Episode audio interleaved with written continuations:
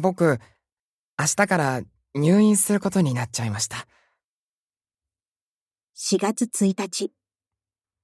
夜遅くに帰ってきたエコー君は、私と顔を合わせるなりそう言った。会社に遅刻しちゃったんですよと自重するかのような気軽な調子で。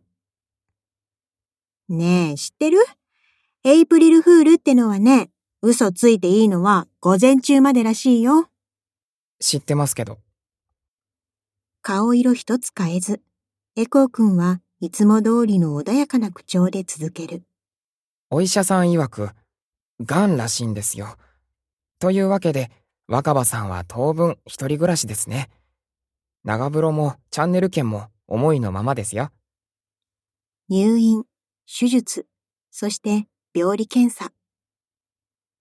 一週間もしないうちに一通りの結果が出揃って、どうやら他の場所にも転移してたらしくてですね。悲壮さのかけらも感じられない声色で告げられた。なんでさ、隠してたわけ？何がです？告知された日から全て正直に伝えてると思うんですけど。そっちじゃなくてさ、昔のこと。いかにも不機嫌そうな表情を意識しつつ、私はベッドにつながれたエコー君へと顔を向けた。癌になったの、今回が初めてじゃないんでしょ？担当の医者から聞いたところによれば、エコー君は今までに2回癌になったことがある。1回目は小学6年生の時、そして2回目は高校1年生の時に。別に隠そうとしてたわけじゃないですよ。癌になったことある？とでも聞かれれば正直に言うつもりでした。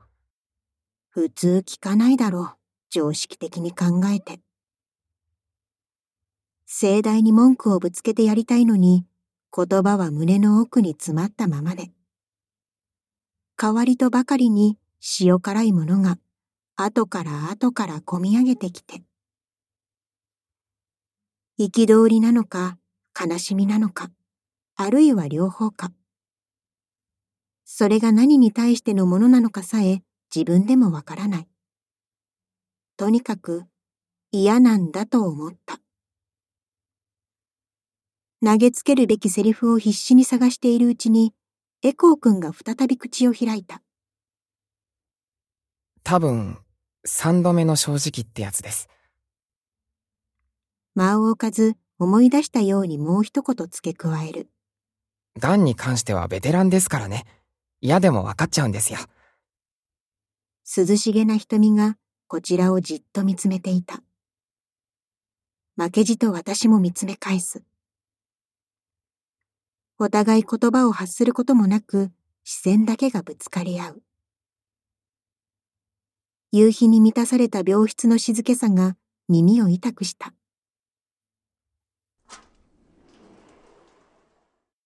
面会終了のお時間となりましたので。会話の空白に別の声が割り込んできた。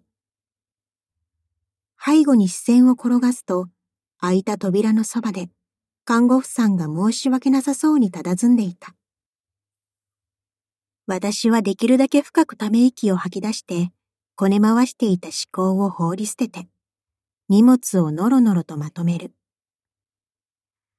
病室を出ようとしたところで、若葉さん、と、今更のようにエコー君の声が飛んできた。僕がいなくなったら、寂しいですか？出し抜けに問われて言葉に詰まる。絡まった息をほどいて一呼吸を置いてから言った。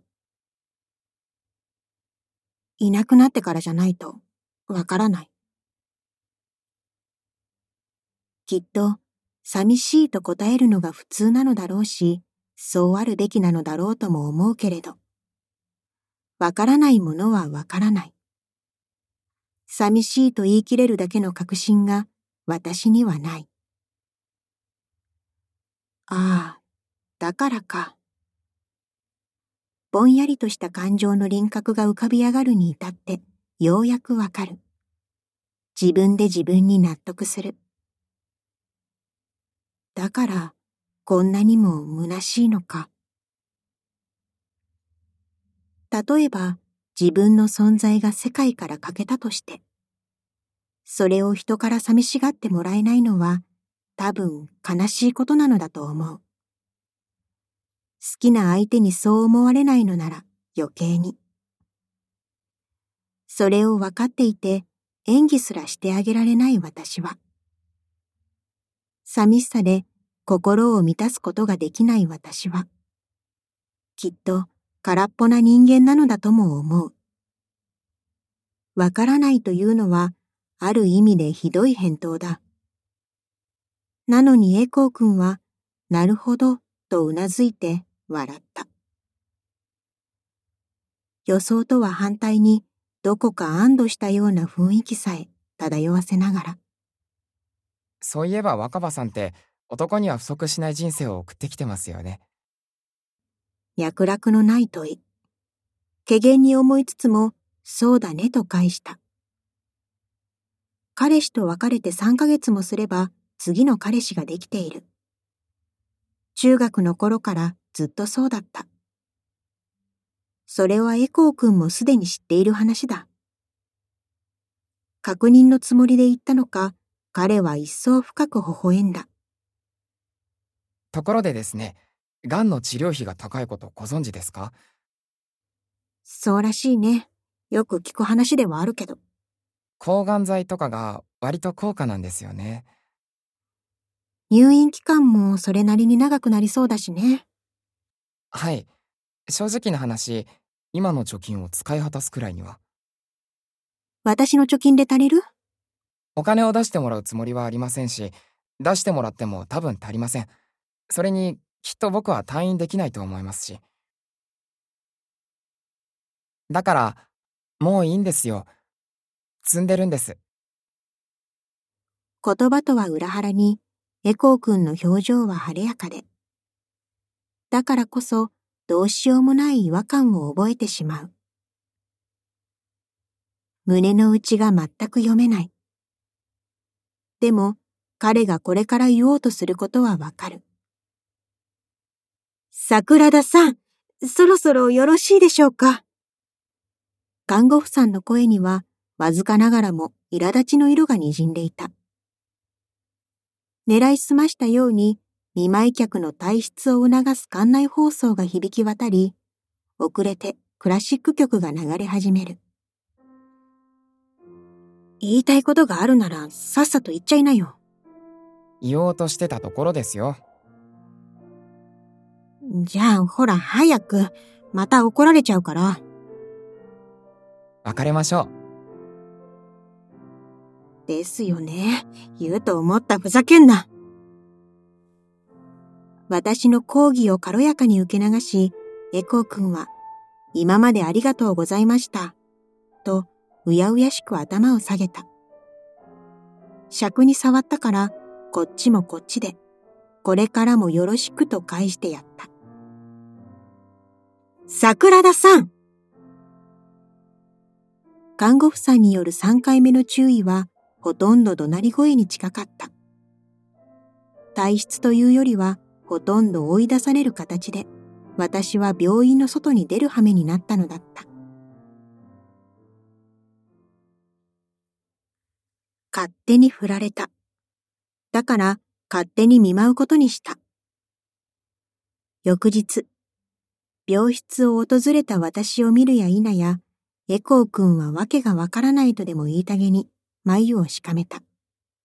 去る者を追わずが心情だったんじゃないんですか？基本的にはそうだね。僕は例外ってことですか？眉間にシワを寄せたまま、深々と息を吐くエコー君。うつむきがちに視線を漂わせていたけれども、急に大真面目な顔になって、再びこちらを見据えた。僕と別れたら、心置きなくタバコが吸えますよ。言うにこと書いてそれかよ。胸の内で毒づきつつ、私はゆっくりと首を振る。今更吸う気にもなれないよ。誰のために禁煙したと思ってんの？とまで言おうとして、やめた。代わりに用意しておいたセリフを放ってみた。あんた、私のことが嫌いになった？去る者を追わずってのは確かに私の流儀だ。でも実際はちょっと違う。交際解消にあたって私は一つの条件を設定している。私は相手に嫌われないと納得しないから。歴代の元彼たちはその条件を満たして去っていった。嫌いの一言を引き出せればそれでいい。シンプルにそう言われれば私はすんなり引き下がる。問題は嫌いじゃないけどとお茶を濁すパターンだ。でもそんなセリフを吐く男に限って心の底では私を嫌い尽くしていたりするもので。単純な嫌いを無理に美しく彩ろうとするからややこしくなる。オブラートで幾重にも包んだところで本質は変わらない。それでも見えにくくすることはできる。だから私は本心の幕を引き剥がそうと躍起になる。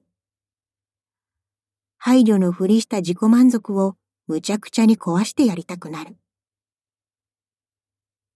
ねえ、嫌いなの？私のこと嫌いなの？嫌いだったら嫌いって言ったらどうなの？嫌いって言わないと別れないよ。嫌いなの好きなのどっちなの？ちゃんと言いなよほら。ほら。ほら。問い詰めれば決まって嫌いとの答えが返ってくる。はじめは本当の本当に嫌いじゃないのかもしれないけれど、答えを迫るうちに嫌われることになるわけだ。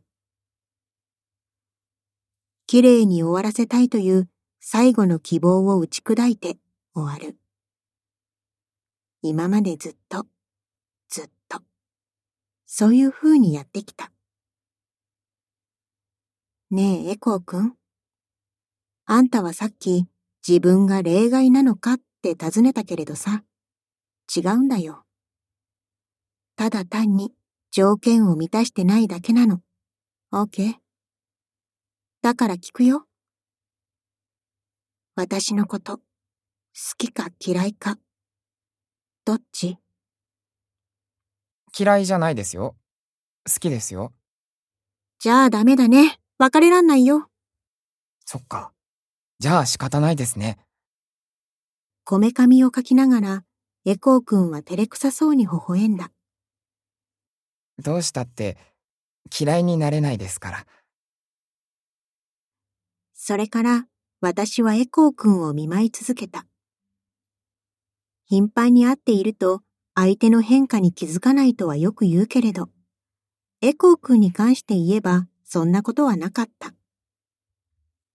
彼の三度目の正直という見立ては正しかったようで、週を追うごとに弱っていく様が手に取るように分かった。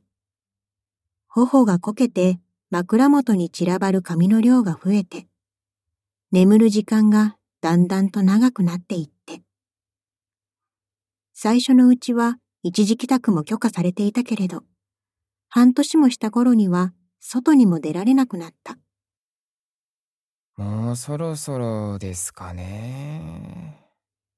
装着したウィッグを指先でいじりながら、エコー君は歌うようにつぶやいた。お迎えが来るのが？ストレートに尋ねると、そっちはもう少し後ですね。と苦笑された。その前に余命宣告ですよ。普通に考えれば重々しい言葉も、エコー君にかかれば雑談の一節のようにしか感じられない。口調がふわふわと軽いから、ちょっとでも気を抜くと取り逃してしまいそうになる。そういうわけでですね、若葉さん。微笑みを崩すこともなく、エコー君は言う。口が聞けるうちに、洗いざらい懺悔しておこうと思うんです。何をと問うことはしなかった。ただ、喋りたいように喋らせてあげたいと思った。懺悔とはきっとそういうものだと思うから。私は小さくうなずいて視線で話の先を促した。ありがとうございますと律儀に礼をするエコー君。しばしの静寂の後で彼はとつとつと語り始めた。告白した時、若葉さんのことは好きじゃなかったんですよ。若葉さん、知っての通り、僕は昔癌になったことがあります。最初は小6の時に、高1の時にも再発しました。闘病生活云々の話は割愛しますね。ただでさえ楽しくない話が余計に湿っぽくなっちゃいますから。一言で言うなら、そりゃ辛かったですよ。最初両親はこの世の終わりみたいに嘆いてましたし、再発した時なんかは落胆しきってましたね。2回目の治療が終わった時、僕はもういろいろなことに対してどうでもよくなってまして。学校では休んだ授業の補習がびっしり組まれるし、クラスメイトからは腫れ物扱いされるし、何より、癌がまた再発するかもと思うと、気力がないて仕方ないわけです。正直なところ、長生きはできないだろうと思いました。両親も口には出さなかったけれど、同じようなことを考えてたと思うんですよね。進路は好きなようにしていい。後悔のないように生きなさい。口癖のようにそう言ってました。でもね、病弱な高校生には明確な夢も目標もないわけです。だから、すごく悩みました。ベタな話ですけど、明日地球が滅亡するとしたら、みたいなことをずっと考えてました。そうして、導き出された結論が、あ、笑わないでくださいね。彼女が欲しいだったんですよ。せめて一度だけでいいから、女の子とイチャイチャしてみたいって思ったんです。できるだけ家から離れた大学を受験して、自由に一人暮らしをして彼女を作る。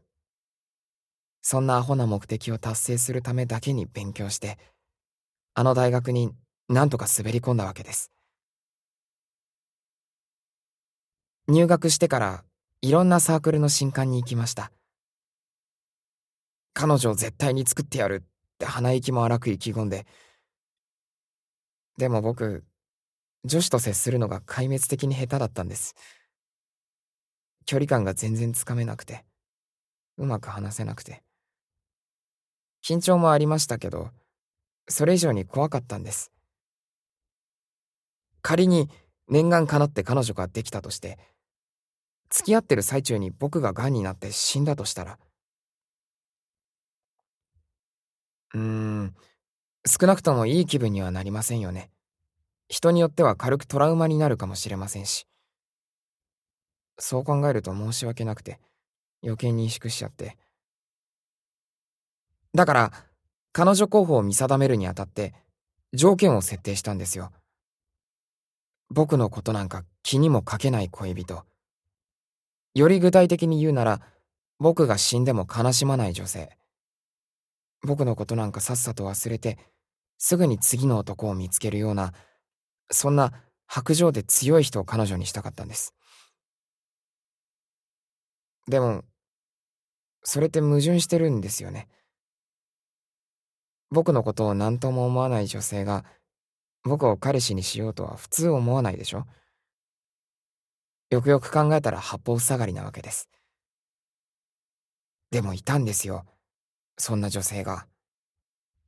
そうです。若葉さんです。若葉さん、サークルの男どもから何て呼ばれてたか知ってます？桜田ビッチですよ。桜田ファミリア的なノリで聖なるビッチ。告ったら絶対に断らない聖女って評判だったんです。もっとも、元彼さんたちからの評判はよろしくなかったみたいですが。先輩方から若葉さんの話を聞いたとき、申し訳ないですが爆笑しちゃいました。同時に、すごく怖いとも思いました。恋愛経験ゼロの男子にとって、ビッチなんてのは天敵にも等しいわけですよ。恋心よりも劣等感と恐怖心の方がはるかに大きくて、告白するのにも勇気がいりました。だから、最初は怖かったんです。でも今は、好き、なんだね。土毛色の横顔を眺めながら、私は質問を放る。そうですね。好きになっちゃいました。病室の薄いカーテン越しに、夕焼けがエコー君を赤く染めていく。とはいえ、要するに最初の告白は嘘だったわけだ。だから今懺悔してるんじゃないですか。悪びれた様子もなく、エコー君はにっこりと笑う。つられて私も思わず笑った。タバコ嫌いってのももしかして嘘？そっちは本当です。間髪入れずに否定されたけれど、それを聞いて私は少しだけ安心する。エコー君のために必死に禁煙したってのに、実はタバコ好きなんですよ、なんて言われるのはあんまりだ。さすがに演技であそこまではしませんよ。度が過ぎてたって自覚はあるのね。タバコは癌の種ですからね。しょうがないんです。罰の悪そうな表情を浮かべたエコー君は、若葉さんには長生きしてほしかったので。と付け加えて、自重気味に鼻を鳴らした。あんたは本当におせっかいだな。自分でもそう思います。のらりくらりとした返答が病室の静けさにやけに響く。声の余韻が消え去ろうとする寸前。もう一つだけ。と、再び声が飛んだ。おせっかいだとは分かってるんですけど、僕がいなくなっても悲しまないでくださいね。号泣されるのは勘弁ですよ。念を押すように言った後で、寂しがってもいいけど、悲しまないでください。と、ダメ押しされた。今はもうタバコのことなんてどうだっていいですけど、それが心配なんですよね。大丈夫だよ。私はそっと笑う。きっと大丈夫。もう一度言って、一層深く笑ってみせる。実際のところ、自分が彼の目にどう映っていたかは知る由もない。それでも彼は笑い返してくれたから、うまくいったのだろうと思う。そう勝手に信じている。それからきっかり2ヶ月後、私はエコー君に捨てられた。彼はあの世に旅立って、私はこの世に残っていた。彼の葬儀は行われなかった。世に言うところの直葬。セレモニーを省いてそのまま仮装するというものだった。当日になって初めてエコー君の両親が他界していたことを知った。通りで足しげく病室に通っていたのに姿を見なかったわけだ。火葬場に集まったのは母方の親戚のみ。人数も両手で数えられるくらいのものだった。彼らからすれば赤の他人である私の存在はひどく目立ったらしい。交際しておりましたと正直に伝えると、全員が揃って安堵の表情を浮かべた。あの子も幸せだったと思います。あなたのような優しい女性にそばにいてもらえて。心中お察ししますが、彼の分まで生きてください。温かな言葉を浴びせられて、私は少し困ってしまう。悲しいでしょうと言わんばかりの配慮に惑ってしまう。当の個人からは、悲しまないでと釘を刺されているのだから。仮装が始まってしばらくしてからこっそりと外に出た。近くのコンビニに寄ってタバコを買い、喫煙所へと足を運んだ。久々になんとなく買ってみたものの、数気にはなれなかった。夏真っ盛りの炎天下で、ふと空を見上げる。どこまでも青い空には、一筋の煙が立ち上がっていた。一瞬火事かと思ってぎょっとする。でも、煙の元を目で追ってみれば、何ということはなかった。煙は火葬場の煙突から伸びているのだった。今の火葬場では煙突を設けないのが一般的らしいけれど、この辺りの田舎ではまだまだ現役らしい。死んだらタバコ吸ってみてもいいですね。黙々と煙を吐き出す煙突を眺めていると、いつかの懐かしいセリフがふっと脳裏をよぎった。なるほど。喫煙しているように見えなくもない。でも、煙の流れ具合からして、どう見てもふかしているようにしか見えない。どうです？若葉さん。あたかも吸ったようなふりして、悦に浸るエコー君。そんな光景が目に浮かんで思わず苦笑した。タバコを左手に持ったまま火をつける。先っぽにきちんと火が通ったのを確認して、スタンド灰皿の網に乗せた。お線香代わりにあげるよ。そっと祈るようにつぶやいて。空に立ち上る二つの煙を見送った。月日は矢のように過ぎていく。どこまでも当てどなく流れていく。普通に仕事をこなして平凡な日々を消化して。気づけば私は部下を持つ立場になっていた。そんなある日のことだった。桜田さん、好きです。僕と付き合ってください。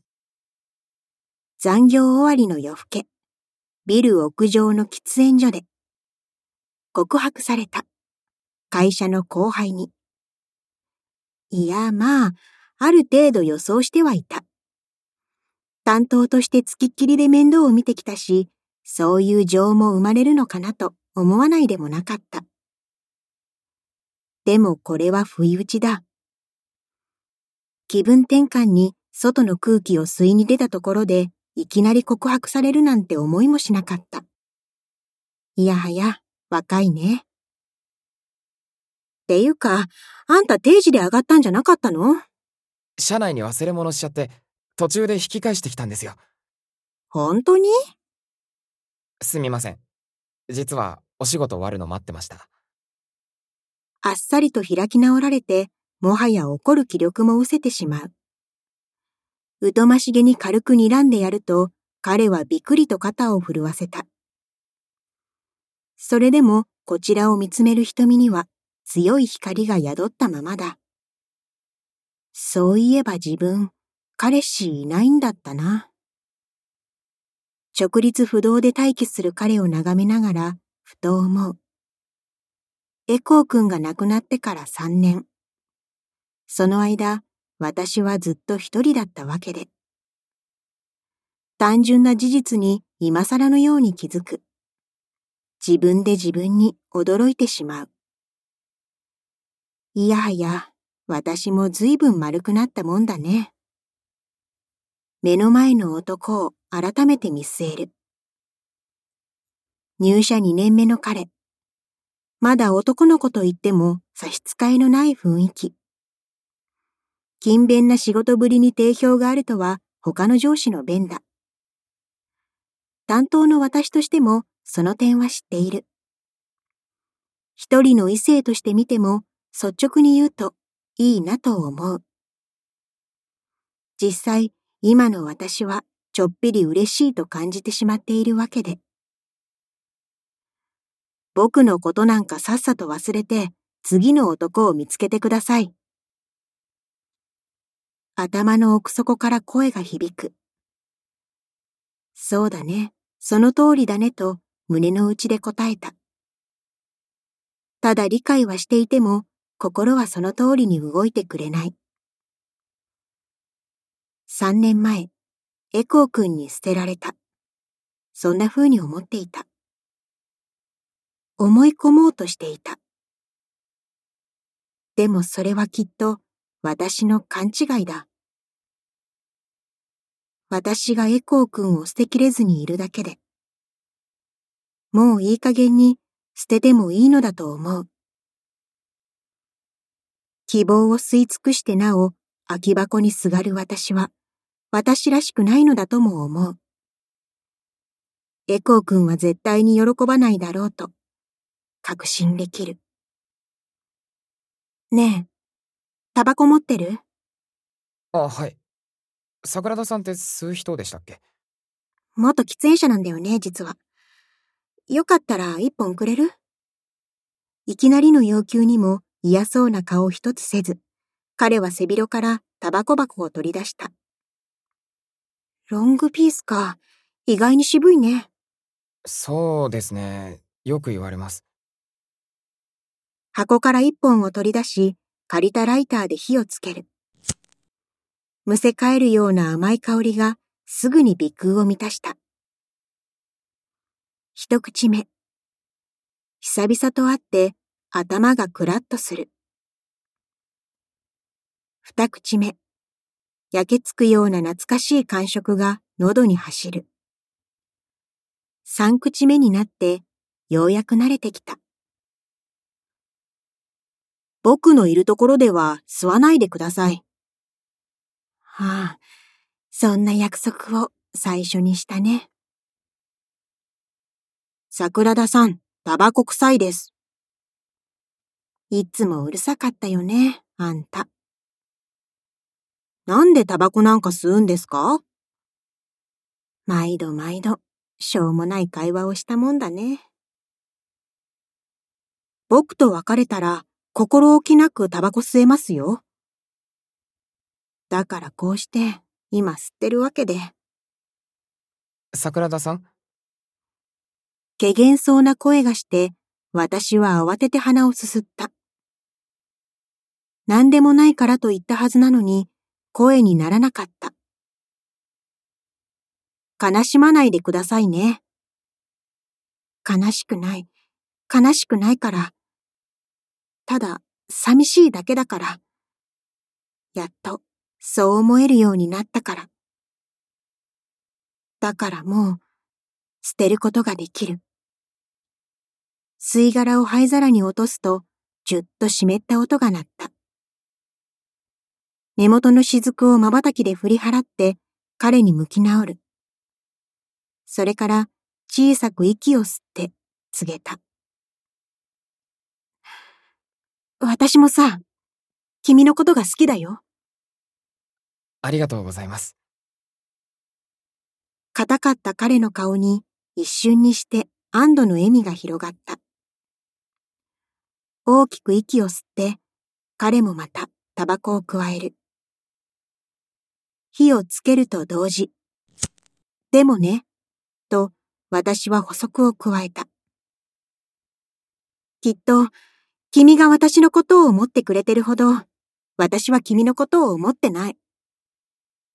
けほとむせた声が盛大に響いた。さっきまでの嬉しそうな表情はどこへやら。彼は驚いたように私を見つめる。動揺しているのが、はためにもはっきりと分かった。その溝を埋めることはできませんか？君と私とでは、それなりに距離があると思うのね。タバコ、もう一本くれるかな？そう尋ねると、彼はもう一本、ライターと共に気前よく差し出してくれた。指を添えて加えつつ、彼が吸うタイミングを見計らって。ねえ、こっち向いて。彼が加えているピースに自分のそれを押し当てた。息を吸うと同時にピースがチリチリと音を立てて点火される。距離としては、これくらいかな。タバコ越しの接吻。その距離、およそ2本分。唇を奪わせるにはまだ早い。だから今は、これが精一杯。ポカンとしている彼に、私は言う。だから、その差を埋めたいと思うわけよ。できる？それは、禁煙しろってことでしょうか？さすが察しがいい。大正解。私は笑って水差しのピースを灰皿に放った。ちなみに私はまた禁煙生活に戻るつもり。だからあとは君次第。なるほど。タバコ一本分の距離、どう思う？近くて、遠いです。思わず吹き出してしまった。その顔があまりにも残念そうで可愛かったから。自分だって元喫煙者なのだ。気持ちはよくわかる。それでも、あえて問わなければならない。さてどうする？煙を取るか、私を取るか。返答は早かった。桜田さんを取らせていただきます。手渡されたピースの箱とライターをくずかごに放った。きっとこれが最後の箱になる。願わくば彼にとってもそうであればいい。改めてよろしくお願いします。こちらこそ。歌方の希望ではなく、もっと確実なものとして。この一瞬を長いものにしていけたらいいと、そう思った。